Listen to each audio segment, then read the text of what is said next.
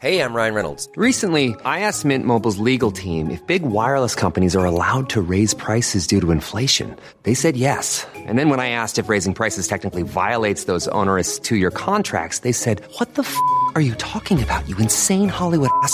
So to recap, we're cutting the price of Mint Unlimited from $30 a month to just $15 a month. Give it a try at mintmobile.com slash switch. $45 upfront for three months plus taxes and fees. Promo rate for new customers for limited time. Unlimited more than 40 gigabytes per month. Slows. Full terms at mintmobile.com. Grandes curas e libertações. Evangelho de Marcos. Comentário de Mari Persona. Depois de atravessarem o mar, chegaram a Genezaré e ali amarraram o barco. Logo que desembarcaram, o povo reconheceu Jesus. Eles percorriam toda aquela região e levavam os doentes em macas para onde ouviam que ele estava. E onde quer que ele fosse, eh, povoados, cidades ou campos, levavam os doentes para as praças. Suplicavam-lhe que pudessem pelo menos tocar na borda do seu manto, e todos, todos os que nele tocavam eram curados. Marcos 6, de 53 a 56. O povo buscava por cura e libertação diretamente no Criador, que, numa empatia sem precedentes, levava sobre si as nossas enfermidades e sobre si levou as nossas doenças. Como previa Isaías 53, 4 isso ele não fez na cruz, mas em vida. Jesus fez isso em vida, quando tomava para si as enfermidades sem ser contaminado por elas. E, por ser Deus e homem perfeito e sem, sem pecado, ele não adoecia e nem podia morrer, a menos que entregasse a sua vida, como faria depois na cruz. Até tocar o seu manto curava, tamanho o poder que emanava daquele ser. Hoje são muitos os enganados ao que acreditam que aquelas manifestações de cura e libertação do próprio Jesus possam ser repetidas com hora marcada por homens comuns. Satanás é o mentiroso e pai da mentira, como fala em João 8,44, e mestre em disfarces e imitações. No Éden, ele se travestiu de serpente para enganar Eva numa época quando a serpente não tinha as características que passou a ter após a queda.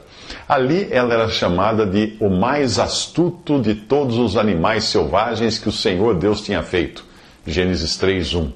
Como tudo no jardim do Éden era muito novo, Eva nem se, se espantou de encontrar um animal falante, numa época quando o diabo ainda não terceirizava para seres humanos o trabalho, o trabalho sujo que ele faz hoje. Ela ingenuamente correspondeu e foi enganada.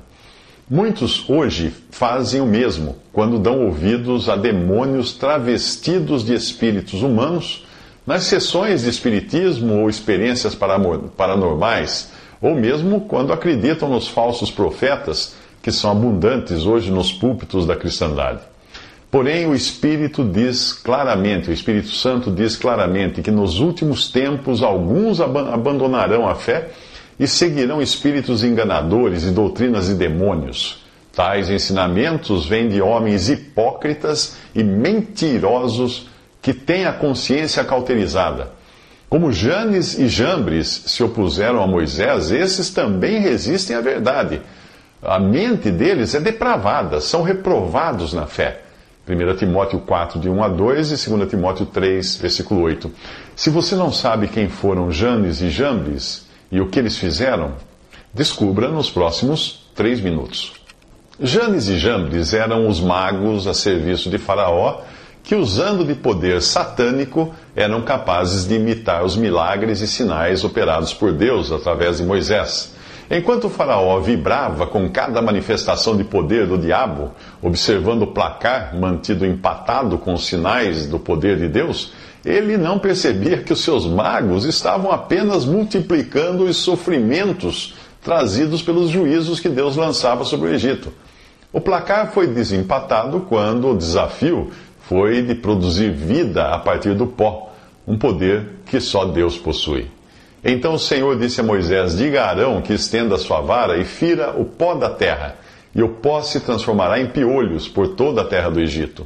Assim fizeram, e quando Arão estendeu a mão e com a vara feriu o pó da terra, surgiram piolhos nos homens e nos animais. Todo o pó de toda a terra do Egito transformou-se em piolhos. Mas quando os magos tentaram fazer surgir piolhos, por meio de suas ciências ocultas, não conseguiram. Êxodo 8, versículos 16 ao 18. Após enganar Eva, Satanás passou a ter mão de obra boa e barata, como Janes, Jambres e outros, para continuar enganando a humanidade. Hoje, exércitos de homens e mulheres trabalham obedientes a serviço do diabo, alguns conscientes disso, outros ingenuamente crendo estarem a serviço de algum anjo de luz. E pode apostar que estão pois o próprio Satanás se disfarça de anjo de luz, portanto não é surpresa que os seus servos finjam que são servos da justiça, falsos apóstolos, obreiros engano enganosos, fingindo-se apóstolos de Cristo, como escreve Paulo em 2 Coríntios 11, de 13 a 15.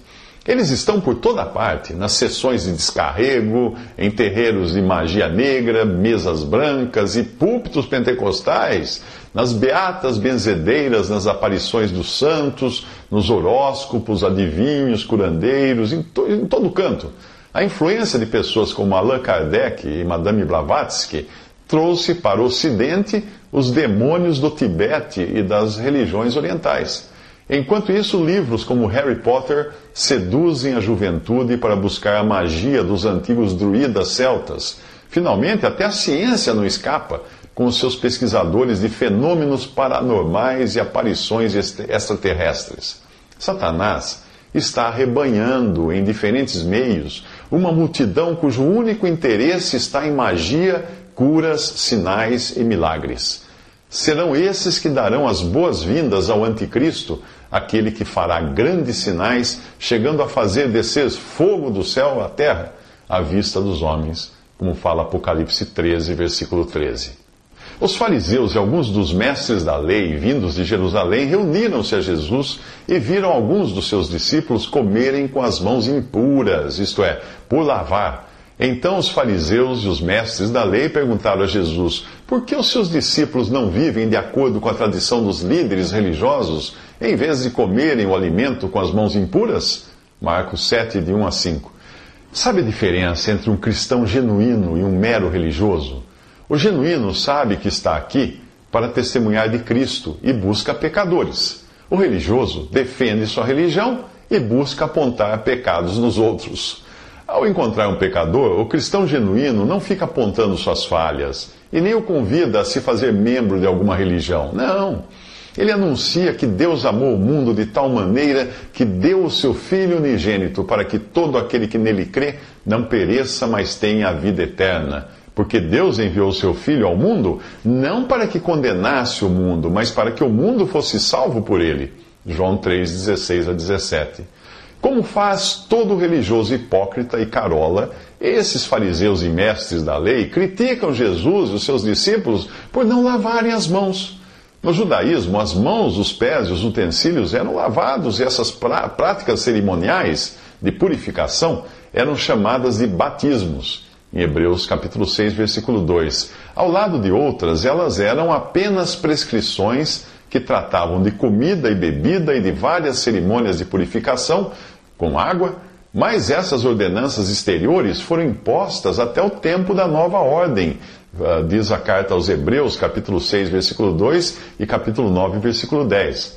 A nova ordem de coisas havia chegado com Cristo, e aquelas práticas que serviam de sombras ou figuras já não tinham razão de existir. Atente para o fato de que aqueles batismos não tinham o caráter do batismo que o Senhor instituiu, o qual permanece até hoje. E repare também que nem é de mandamentos da lei de Moisés que esses fariseus estão falando, mas da tradição dos líderes religiosos. Se você quiser saber se alguém é convertido a Cristo ou apenas religioso, critique a sua igreja ou a sua religião e saia de perto, porque o religioso não estará muito preocupado em defender a pessoa de Cristo, o único Salvador, que não precisa de uma organização, denominação ou religião humana para salvar. O religioso defenderá com unhas e dentes a sua religião e contestará qualquer infiel que lance dúvidas sobre a tradição dos líderes religiosos que fundaram a sua religião. Os fariseus e mestres da lei criticam Jesus, pois seus discípulos não vivem de acordo com a tradição dos líderes religiosos. Marcos capítulo 7, versículo 5. Jesus responde: Bem profetizou Isaías acerca de vocês, hipócritas. Como está escrito: Este povo me honra com os lábios, mas o seu coração está longe de mim. Em vão me adoram. Seus ensinamentos não passam de regras ensinadas por homens. Vocês negligenciam os mandamentos de Deus e se apegam às tradições dos homens. Marcos 7, de 6 a 8. Muitos cristãos agem assim, sabia? Talvez você se espante de eu dizer que cristãos fazem o mesmo que os fariseus. Mas você já se perguntou qual é o fundamento daquilo em que você crê? Hum? Se você pertencer a alguma denominação cristã, provavelmente responderá que crê na Bíblia. Será? Será que é na Bíblia que você crê? No catolicismo, a autoridade do colegiado e da tradição se sobrepõe à autoridade da Bíblia. Se foi o clero que determinou que livros são ou não inspirados, então, para se crer na Bíblia, é preciso antes crer na tradição desse clero que definiu o que é ou não palavra de Deus. Esse é o argumento católico. No protestantismo, os seus líderes fazem o mesmo papel do colegiado católico ao estabelecerem o que é ou não palavra de Deus. Algumas igrejas protestantes já não consideram a Bíblia toda como palavra de Deus, mas afirmam que ela apenas contém a palavra de Deus. Cabe então ao clero protestante definir o que é ou não palavra de Deus no texto bíblico. Se o colegiado católico se gaba de ter definido os livros que compõem a Bíblia, o clero protestante ousa definir o que na Bíblia é ou não palavra de Deus. Quando eu era criança, eu ganhei na minha primeira, primeira comunhão da Igreja Católica um catecismo, muito bonito, com capa de madrepérola. Após a minha conversão a Cristo, em 1978, eu voltei a frequentar as missas e comecei a estudar a Bíblia e também a doutrina católica. Aí um dia eu peguei aquele catecismo do tempo de criança e comparei com a Bíblia. E eu vi que eu tinha sido enganado todo esse tempo. No catecismo que eu tinha de criança, os dez mandamentos estavam assim: primeiro, amar a Deus sobre todas as coisas. Segundo, não tomar o seu santo nome em vão. Terceiro, guardar domingos e festas de guarda. Quarto, honrar pai e mãe. Quinto, não matar. Sexto, não pecar contra a castidade. Sétimo, não furtar. Oitavo, não levantar falso testemunho. Nono, não desejar a mulher do próximo. E décimo, não cobiçar as coisas alheias. Aí o padre explicou que era apenas uma adaptação da linguagem de Êxodo, capítulo 20, versículos 3 a 17, para ser entendida por uma criança. Uh, mas não era só isso, não. Não.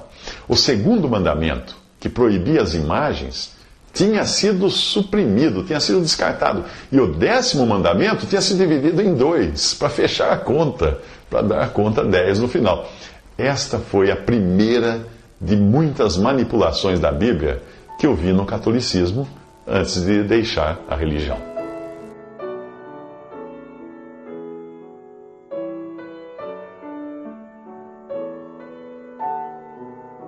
Visite respondi.com.br. Visite também 3minutos.net.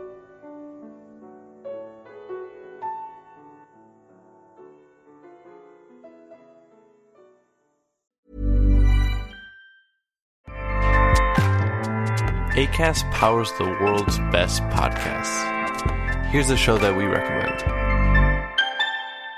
The Real Housewives is a guilty pleasure for most, but if you're looking to not feel guilty about that pleasure, tune in to Everything Iconic with me, Danny Pellegrino, where I break down all the messy moments and behind the scenes antics of Bravo's popular franchise. And on Everything Iconic, I also interview celebrity guests like Kelly Ripa, Kiki Palmer, Drew Barrymore, Cameron Diaz, and more about their guilty pleasures, their past work, and so much more. So if you're pop culture obsessed and find yourself watching way too much reality TV like me, tune in to Everything Iconic with Danny Pellegrino wherever you listen to podcasts. ACAST helps creators launch, grow, and monetize their podcasts everywhere. ACAST.com.